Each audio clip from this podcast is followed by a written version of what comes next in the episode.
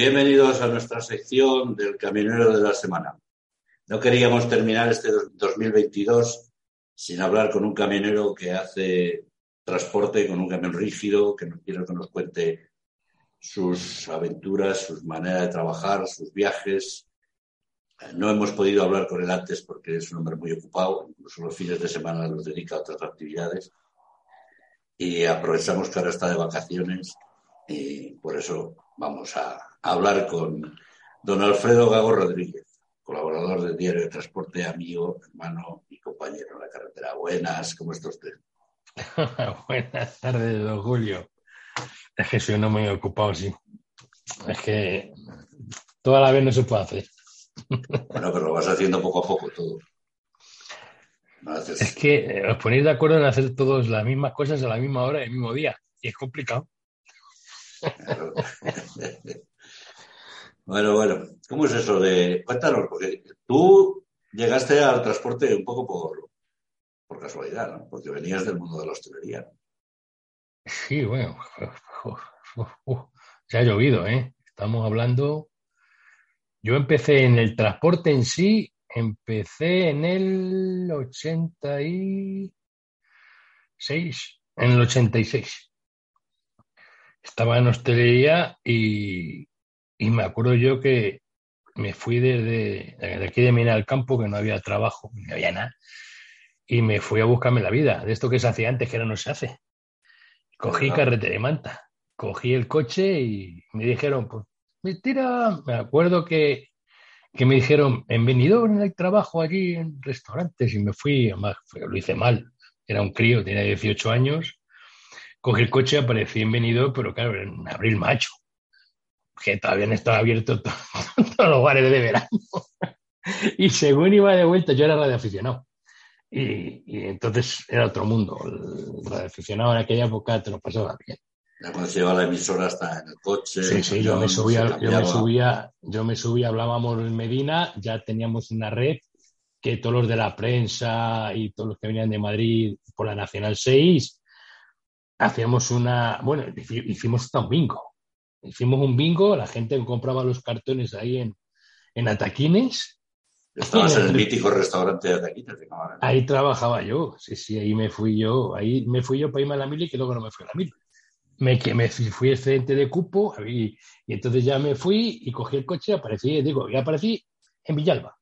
Aparecí en Villalba, en Madrid, en Collado Villalba, por mediación de emisora, coño, vente para acá, para allá, que allí estuve haciendo hostelería y, y con un amiguete que tenía furgonetas, compró otro y, y nos metí en el mundo del transporte así, con una Ebro F350, que eso cargado, no hay Dios que moviera la dirección en, en parado.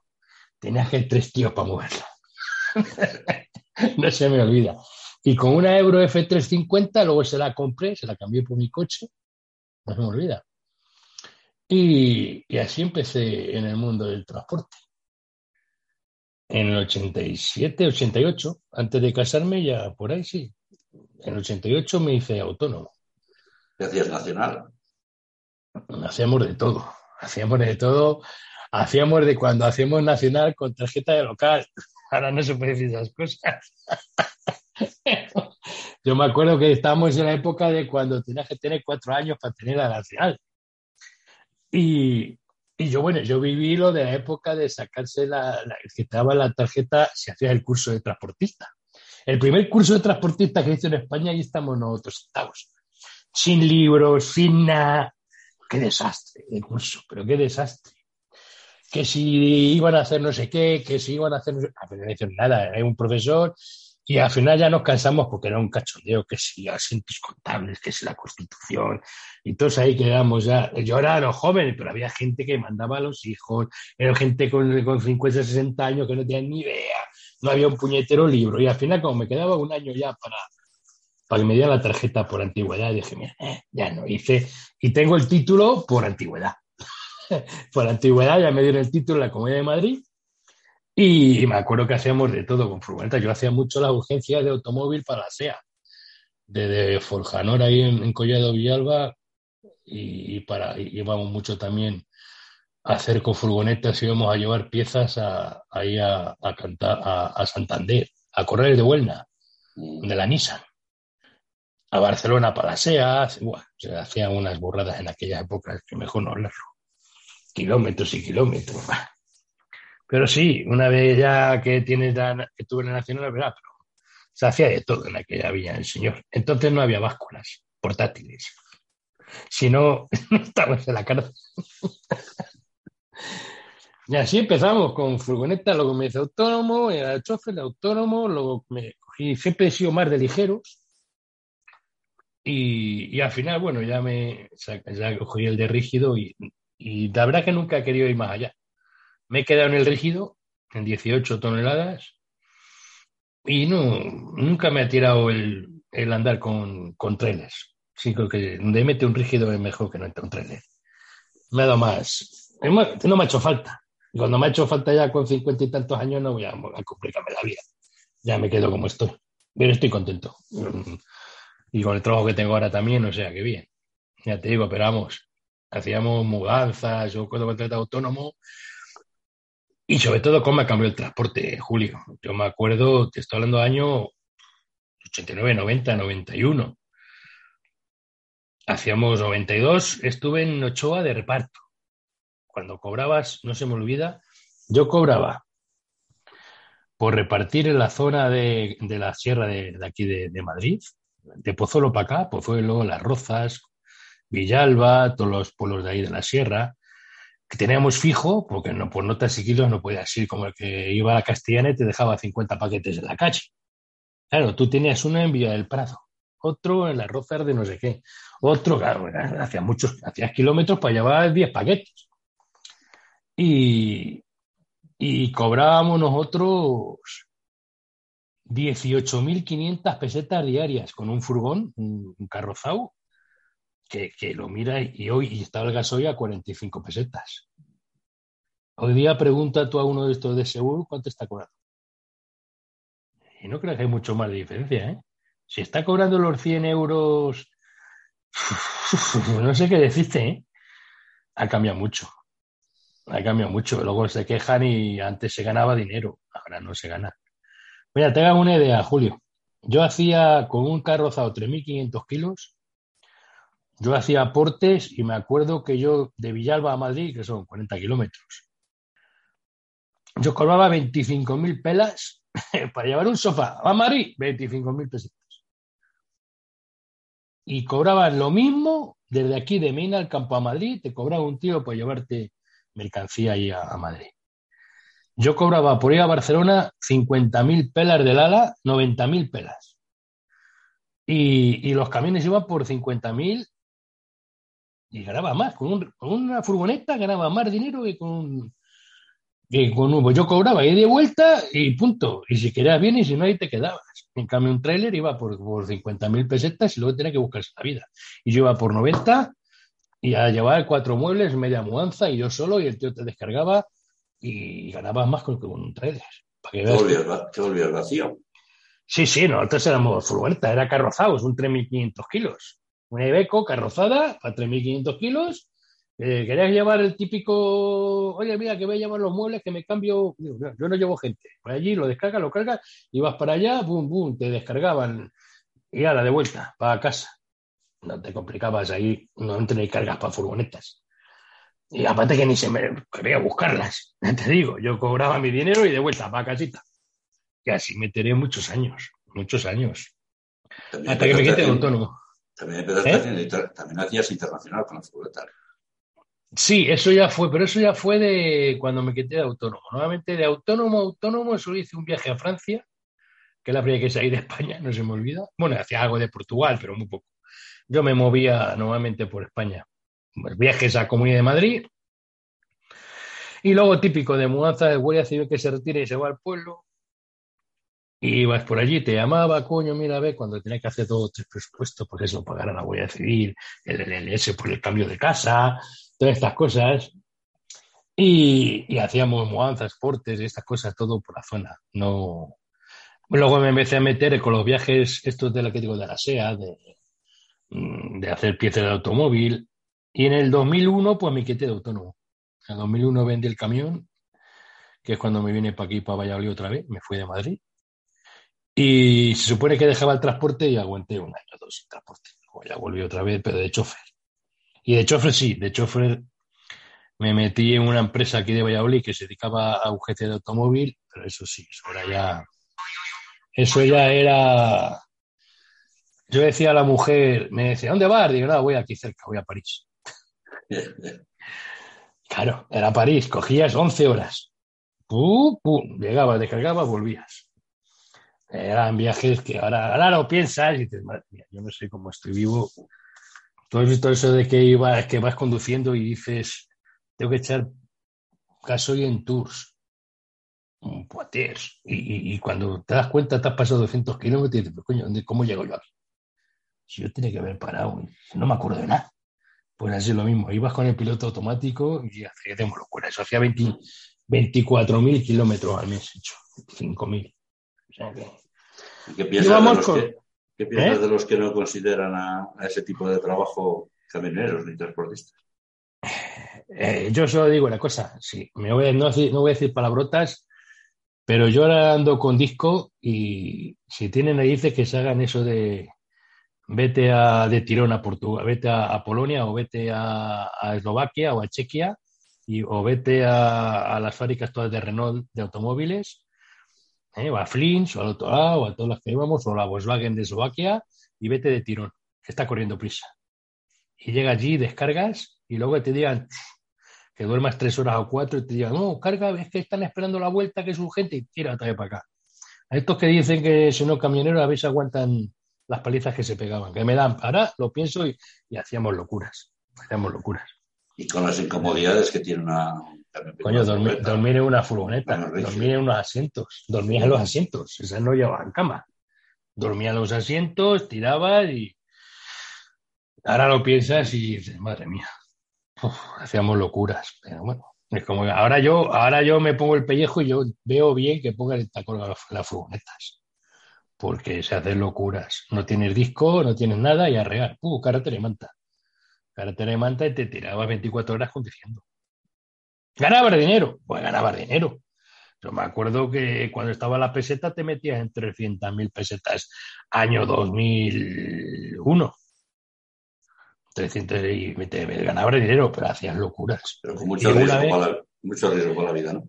Sobre todo una vez que te acostumbras no había problema. El problema es que yo me acuerdo el primer viaje, no se me olvida. Yo el primer viaje me quería morir y encima pilló un viaje típico de ida y la vuelta que te esperaban en Valladolid en la Renault porque la pieza era muy urgente.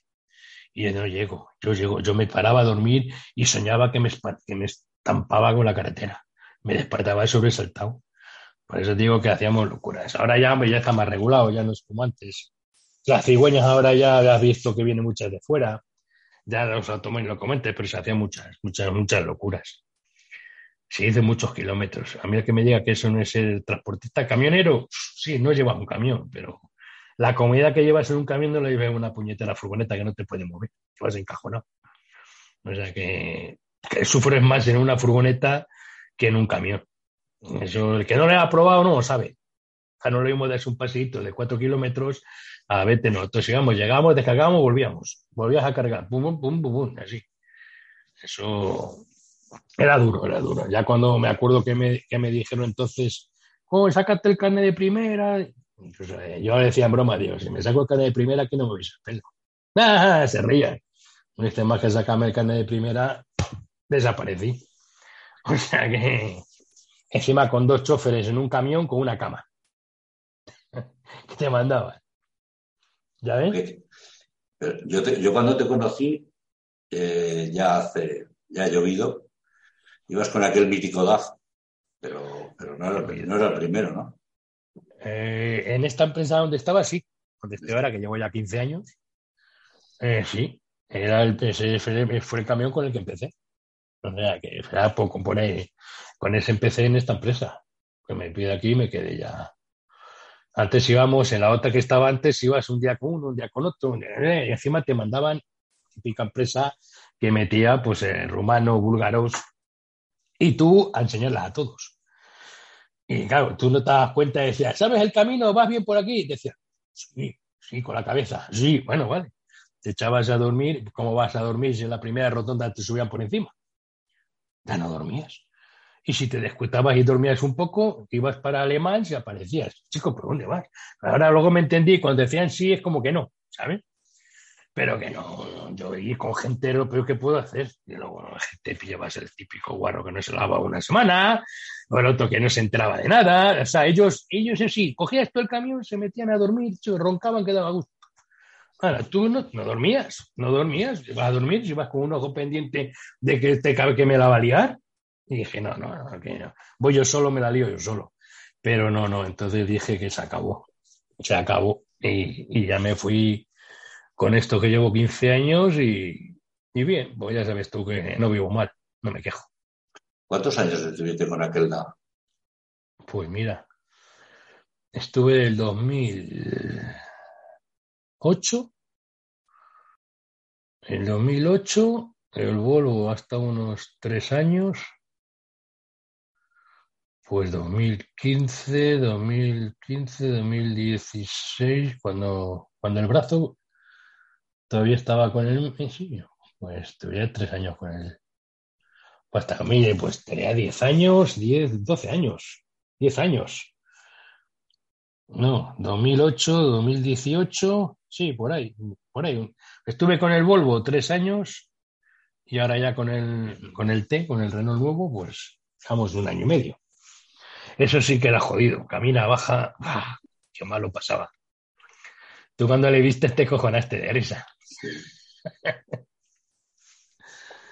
yo cuando te vi salir de allí, tú que no eres pequeño, cuando te vi salir del DAP, joder.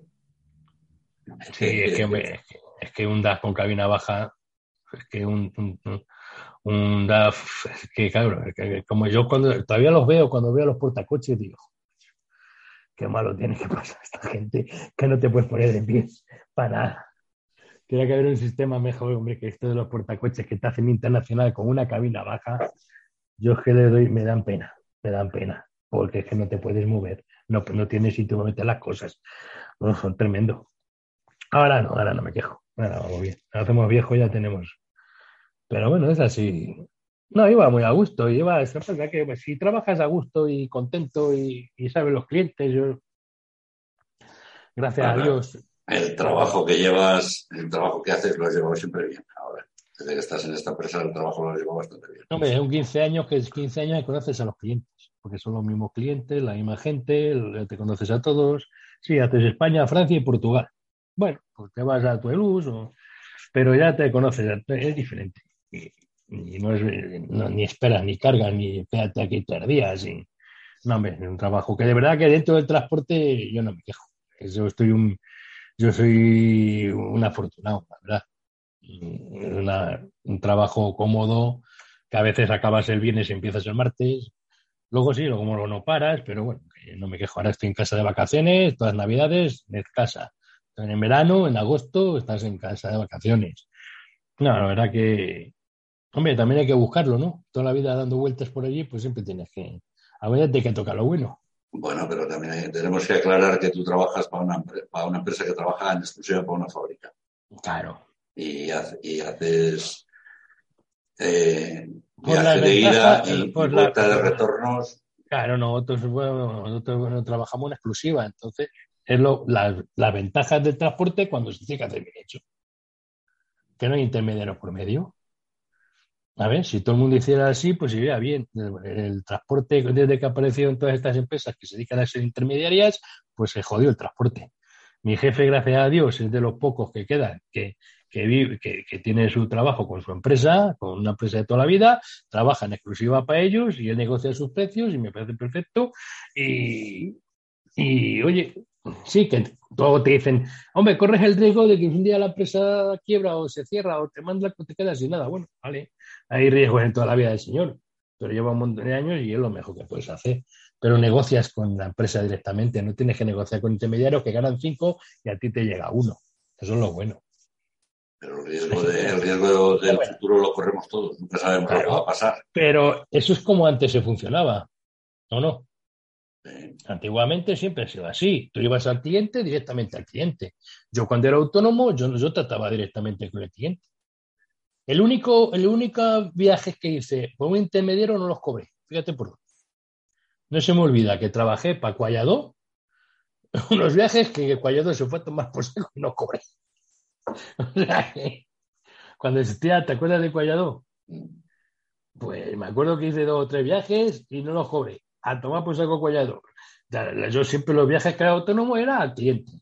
Yo iba al cliente, y al cliente y al cliente. No, y te pagamos a 90 días. Bueno, pues entonces no hago el transporte. Ya está. Así de fácil. Yo no puedo estar 90 días esperando a que tú me pagues.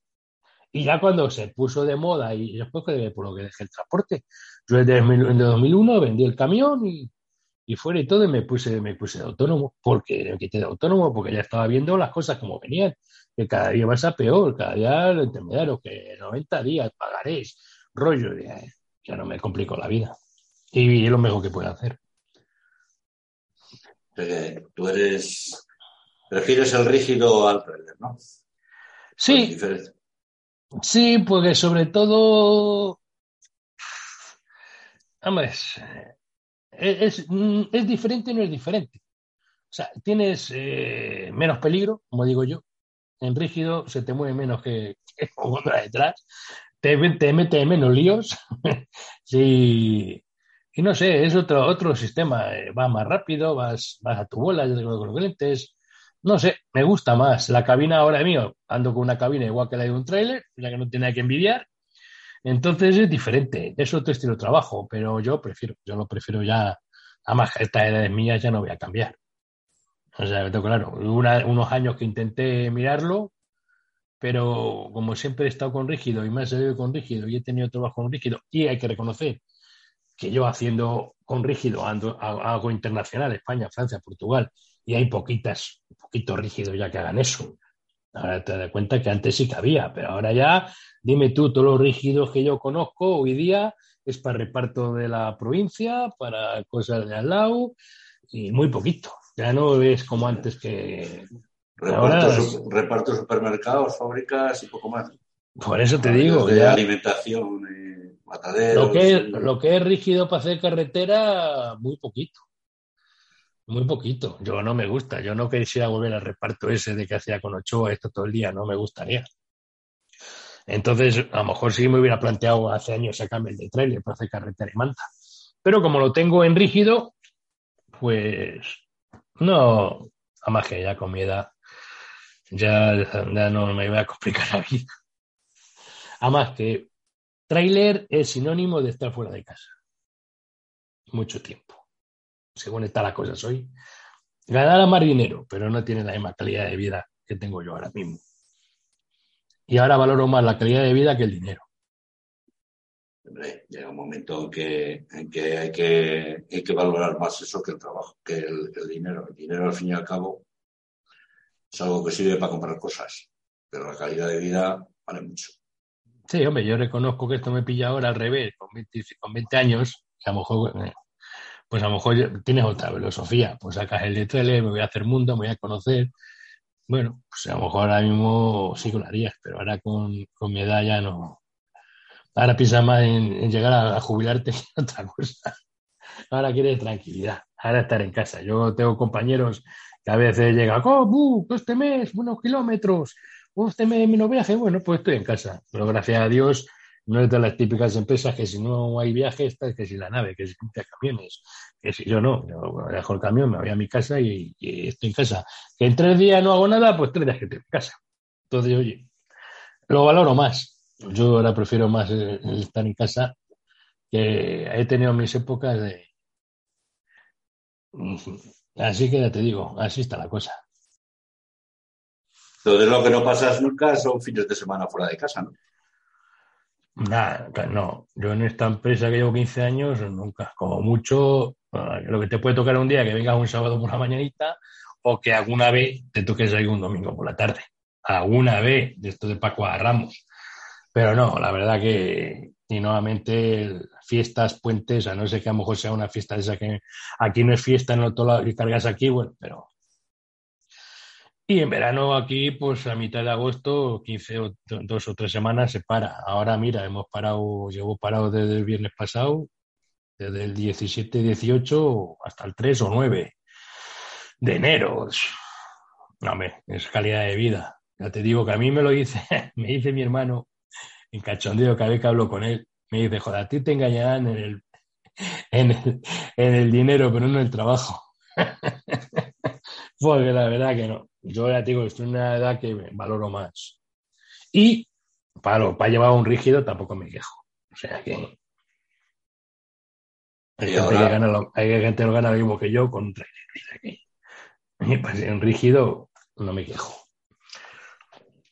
¿Tú cómo ves el transporte todo este año tan movido? Que que hablamos el otro día y... O sea, ya sabes mi opinión. Este año? Yo ya sabes con mi opinión. Yo sigo diciendo, yo soy el pesimista del grupo, ya me conocéis. Ahí tienes al o a Begoña, ¿no? Todas, no, no chilléis, no deis vueltas, no merece la pena. Si esto no va a cambiar en la vida. O sea, en España ni, ni ha habido ni habrá nunca unión. Y da la vuelta que queráis. Llevo ya muchos años en esto, desde el 86. He visto, he visto todas las huelgas que ha habido por haber. Y siempre ha pasado lo mismo. Cuando hay una huelga, al final siempre ganan los que ganan, los grandes. A los pequeños que les zurzan. Aquí siempre se mira, el, aquí siempre es el autónomo el que el de las huelgas. Aquí nadie mira por el transportista, no, por el conductor asalariado. Aquí no hay ni un puñetero sindicato de asalariados. No hay nadie. Sí, tienen la rama de UGT, pero como sindicato en sí de conductores asalariados, no hay ni uno que tome las riendas y diga, señores, no hay nada. Entonces, no interesa, no interesa. Entonces, como esto no va a cambiar, pues yo no me molesto, ni me cabreo, ni... Está mal dicho lo que voy a decir, pero aquí cada uno que se busque sus habichuelas y ya está, porque es que no va a cambiar. Yo ya di la cara, yo ya he dado la cara una o dos veces por mis compañeros y al final, ¿sabes qué ha pasado? Que me la han partido. Y te cuento la última, no la última, bueno, te estoy hablando del año ya. Pues cuando yo, cuando yo dejé Ochoa, no se me olvida, lo que te decía antes, nosotros hacíamos, hacíamos la ruta de la Sierra de Madrid. Ibas a Legazpi, cargabas allí, venías a Villalba y pues hacías la ruta. Cuando te tocaba la ruta ibérica, era irte de San Martín de Valdeiglesia, Vía del Prado, las Rozas de no sé qué, Puerto Real, todo aquello de aquí, todos los puertos te subías y entonces, claro, ibas la Villalba, Galapagar, todo aquello, no lo mismo que entonces ibas por notas y kilos, no podías ir, porque no te era rentable. Y así íbamos. Y me acuerdo que llegaron y nos dijeron una vez, oye, no, no, que a partir del año que viene se va a pagar por notas y kilos. Decíamos todos que no, que la sierra no se podía ir por notas y kilos. Y todos, no, no, no, bueno, pues, pues mira, señores, pues lo que hay, nosotros por nota de kilos no trabajamos. O sea, si nos ponen notas y kilos, nosotros nos vamos. Y todos los compañeros vamos cuatro o cinco, bueno, perfecto, perfecto, no nos vamos, nos vamos, nos vamos. Llegó, pusieron el 1 de enero la nota de kilos, o no, en diciembre, antes de, antes de las navidades, notas y kilos, digo, pues nos vamos, nos vamos, que me fui yo solo. Nosotros no se movió ni uno. No, es que, es que, es que, es que, coño. Vamos a ver, si tú das una amenaza es para que la cumplas. Tú no te puedes tirar un farol y luego quedarte. Entonces, ¿qué pintas? Si tú dices una cosa y luego te quedas, te van a tomar por el pito de un sereno. Entonces yo cogí y me largué. Era autónomo, tenía mi furgoneta y me busqué la vida. Año 93, no se me olvida. Y me busqué la vida. A la vista está que a los meses me llaman cuando llegaba la, cesta de Navidad, como Alfredo, mira, a ver, vente con nosotros otra vez, me vas a pagar por notas kilos, sí, sí, y luego, es que luego no sé lo que va a pasar. ¿Cómo que no sé lo que va a pasar? Pues no vuelvo. No vuelvo, al año siguiente Ochoa cerró. Y todos los que ahora, todos los que se quedaron, les pillaron con, con unos meses que no cobraron. Digo, mira, el karma. El karma. Se esperaron dos o tres meses sin cobrar y al final no cobraron nada. Y no, es que me compré mi teléfono Motorola, ¿te acuerdas de los Motorola de medio metro? Esos, eh, me cogí mi Motorola de medio metro y, y, así, y sobreviví, y coges un cliente, vas cogiendo otro y vas haciendo portes y ya está, porque es lo que tiene, dependes de una empresa, luego te vas y empiezas de cero. porque no tienes nada. Solo trabajas en exclusiva Pochoa, tienes tu sueldo y ya está. Y así, pero por eso digo que no doy la cara ya por nadie. Todas las iniciativas que ha habido de, hacer un sindicato solo de conductores no han triunfado. no, no, ya, dímelo a mí. Que lo está intentando, le está costando.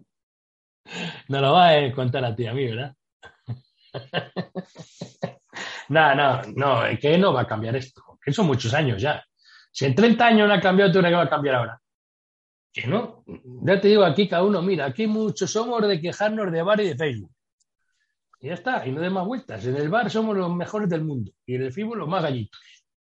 ¿Sabes? Pero luego si tú dices que no, llega el de al lado y te mete un sablazo por la espalda que te baja el precio y te quita el trabajo.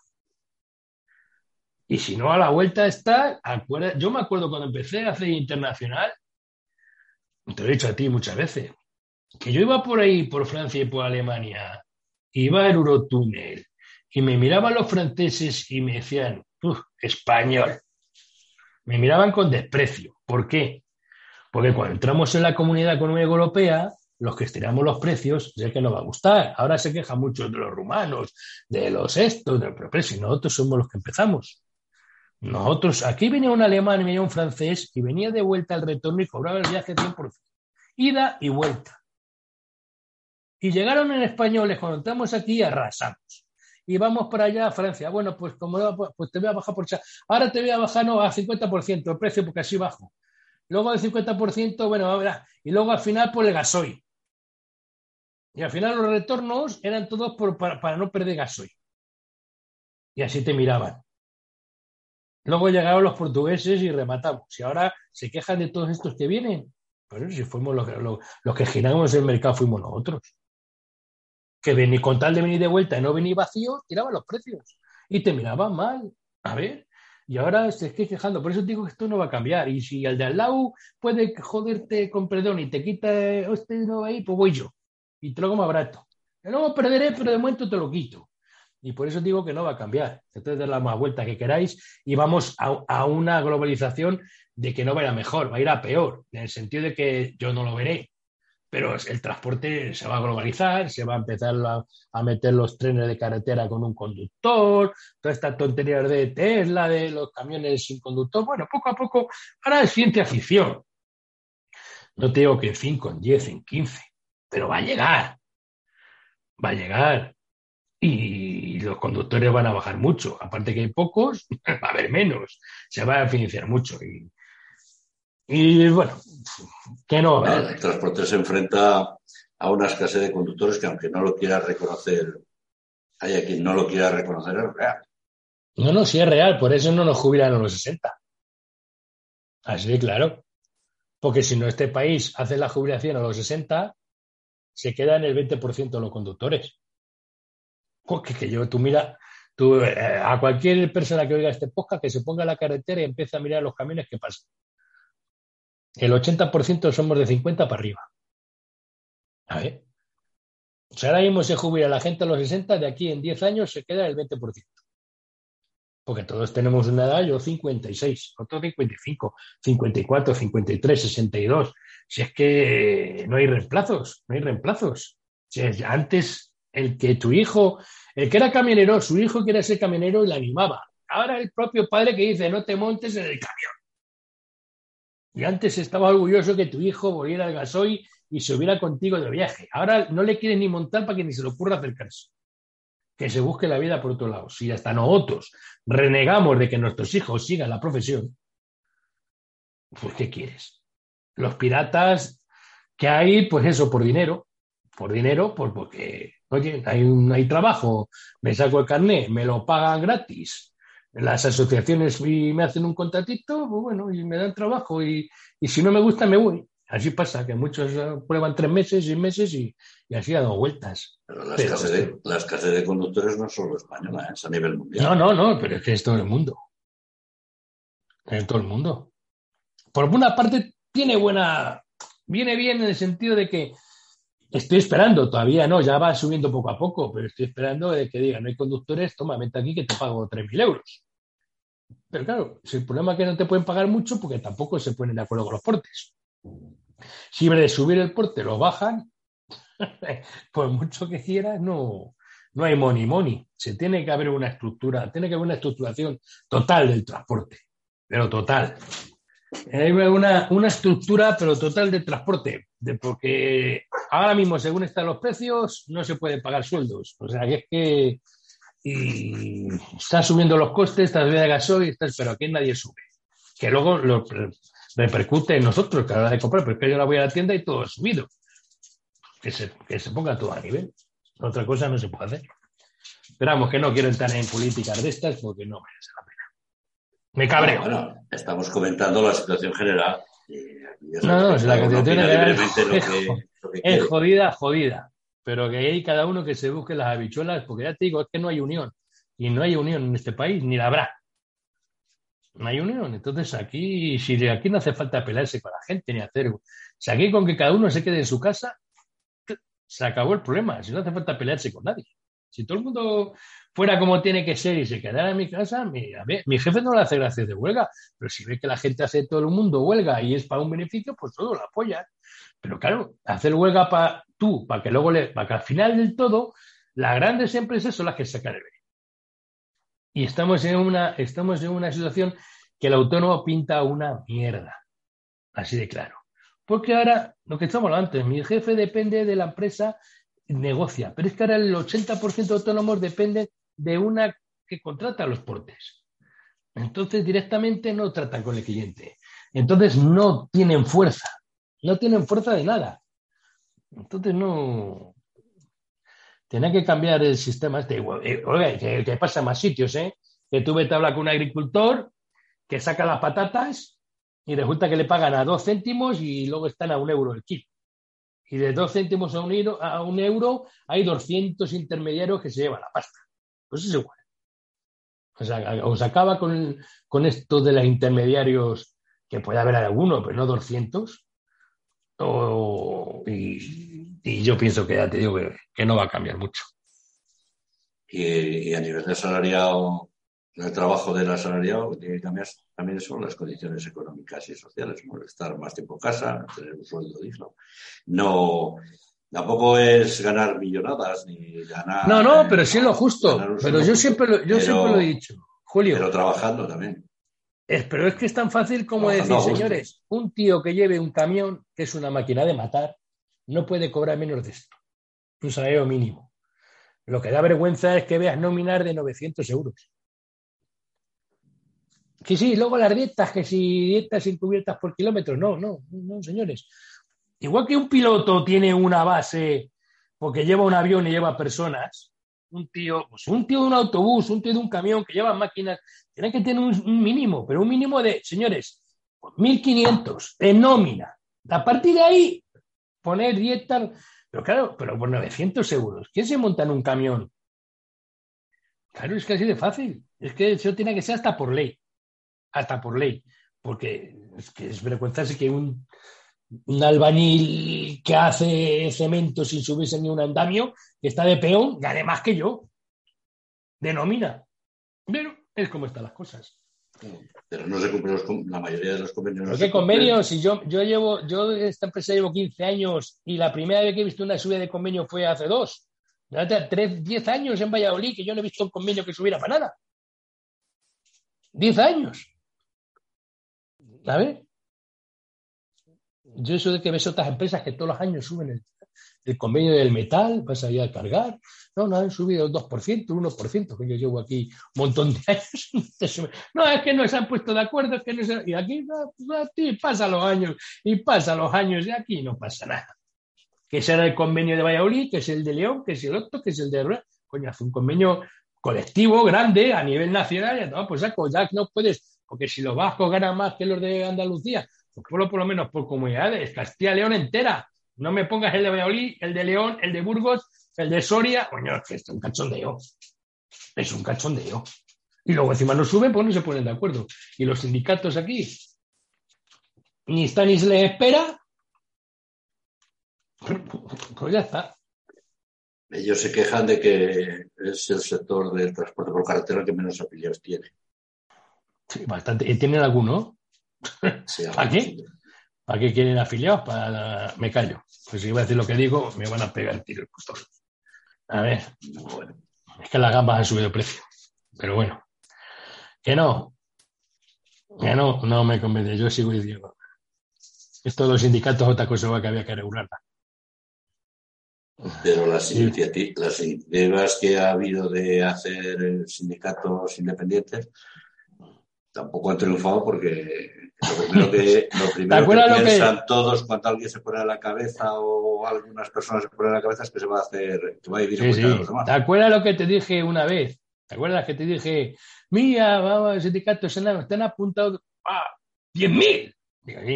En cuanto pidas cuota, quedan dos. ¿Qué pasó? En cuanto pidas cuota, desaparece todo el mundo. Aquí de gratis se apunta todo el mundo. Cuando hay que pagar, no se apuntan ellos. Por eso digo que por un lado y por otro, todos tenemos la culpa. Pues los sindicatos porque no hacen nada y los otros no se apuntan. No tenemos, no tenemos esa conciencia como otros países. A lo, mejor, a lo mejor había que hacer la típica ley, aunque joda, de señores, en cuanto estés segura, igual que ahora te aseguras y tienes que tener un seguro, una mutua, a lo mejor había que decir, en cuanto te asegures, tienes que estar dado de alta en un sindicato. Elige el que quieras, pero tienes que estar de alta en un sindicato. A lo mejor la única manera. Eso sí, si haces eso, también el sindicato hay que pedir explicaciones y también hay que meter la mano, pero a lo mejor la única manera de que por obligación un tío eh, asegurado tiene que darse de alta en un sindicato. ¿Sabes? Yo qué sé, y a lo mejor habría representación y así podría poco, pero es que aquí uno por un lado, otro por otro, lo que te he dicho, aquí llevamos ya 35 años, 40 y lo que sean falta, y seguimos igual. Y oye, lo de yo me acuerdo la huelga del ochenta y pico, que paramos el país. Sí, sí, yo me acuerdo, estaba allí. En la última, esa huelga que hubo. Sí, paramos el país y qué. Y al final, ¿qué? Lo de siempre. Ganaron los grandes. No, pero de, conductores, nunca ha habido ninguna. No, no, y de conductores nunca ha habido. De hecho, de choferes no ha habido. En este país nunca ha habido una de. Bueno, en aquella época me pilló de autónomo. Pero no, de choferes no ha habido en este país nunca. No sé si tenemos, algún día, si tú tienes base de datos de cuántos choferes hay en España. No sé si lo sabes. Asalariados somos, porque siempre te dicen los autónomos, pero no sé ahora mismo 200.000 asalariados contra 250.000 autónomos. Es que no sé cómo está la cosa. No tengo ni idea. Bueno, las estadísticas eh, no, no, no son muy fiables. Siempre son de, tiempos de años atrasados, eh, también se mezcla, se meten en el mismo trabajadores a, los de la logística. Pero ¿no será que somos muy españoles, muy españoles, eso de mirarnos el ombligo, de ver nuestros defectos y, y, luego ir cada uno por nuestra cuenta? No, no, eso claro y de, y de criticar y luego poner a los demás, mira Francia, mira Francia cómo lo hace, coño, que hace luego igual. Huelga en Francia, uh, pues esto, esto una manera parda. Pues, pues, mira, ole suco. A ver. Bueno, ahí se negocia un convenio a principio de año. A ver. Y luego se ha habido algunas reivindicaciones para actualizar el IPC. Ya, allí llevan por ocho horitas de trabajo. A ver, yo conozco, yo conozco la ciudad internacional con las furgonetas. Yo iba ahí a Bayona a cargar mucho para España, pues porque sus choferes, si venían a España, tenían que pagarles un, porque a las ocho horas hay que pagarles cama, hay que pagarles no sé qué, pues trabajaba más de ocho horas, tenía que parar, hay que pagarles todo. Y les sería más rentable contratar a españoles que lo llevaran para allá. Porque tienen sus derechos. ¿Sabes? Pero, lo que estamos hablando, no sé cómo está el transporte en Francia, pero seguramente que cobran mejor que aquí. Entonces, claro, el problema es que aquí, si no subes precios, tampoco puedes hacer eso. Ni mejores sueldos, ni mejores. Nada. Aquí es al revés. Aquí vamos, te lo he dicho antes. Se ganaba más dinero en el 90, en el 80, en el 90 que ahora. Yo en el 93 cobraba 18.500 pelas, que son, son 110, 120 euros, ¿no? Más o menos. Diarios. Ya te digo yo, pregunta a todo uno de estos de furgoneta que le ve repartiendo ahora los paquetes de Amazon, a todos estos, a ver cuánto ganan, los que sean autónomos, a ver cuánto ganan diarios. No llega ni a esa cifra. No llega ni a esa cifra. ¿Algo más que nos quieras contar? Nada, que me rollo como las personas. No, tu opinión. Ah, la batallita y se me olvida. ¿Sabes lo que más me, me jeringa de todo esto? Que tengo 40.000 anécdotas y cosas que he hecho y no me acuerdo de ninguna.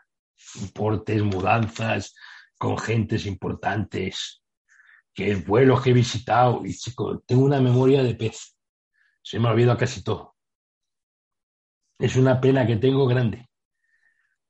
Que cuando hacía aportes, me acuerdo que estuve con Maricarmen y sus muñecos, y hacia otros, y en Marbella, y cosas que hacíamos allá en Madrid, pues siempre contaba gente, hacía de todo, y, guitarristas famosos, y, pero luego se me ha olvidado todo, todo se me ha olvidado.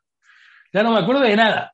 Ah, memoria de pelo que me jeringa, macho. Vamos perdiendo O sea, la memoria con el pelo. Yo ves a esta gente que empieza, yo me acuerdo que en el empiezan a contarte historias, anécdotas, historias de cuando era más jóvenes, de los portes.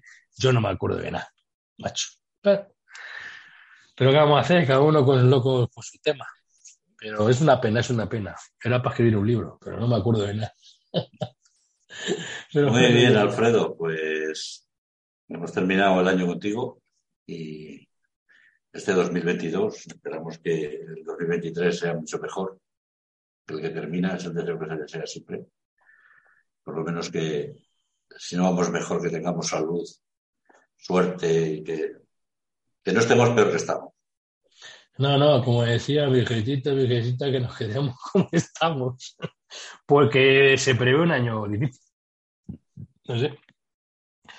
Yo por los clientes voy viendo cosas y, y ha la cosa. Igual que en la pandemia, todo el mundo pensamos que se acababa el mundo. Nosotros tuvimos trabajo para aburrir, pero para aburrir. O sea, la gente no salía de casa, no gastaba el dinero, pues lo gastó en hacer obras, reformas, puertas, ventanas, aluminios y de todo. Y, ya pegó, y hemos estado dos años sin parar. En cambio, ahora que viene la crisis de que la gente no tiene un duro, que es la mala, y cuando cuesta más fabricar que vender, que te ha subido la luz, te ha subido los gas, te ha subido todo. que, lo que más nos preocupa es que tenemos una guerra en Europa y no sabemos cómo va a terminar. Las guerras se empiezan y no acaban bien. Sí, la que decía que iba a durar dos meses, ¿eh? ¿Dónde con los rusos?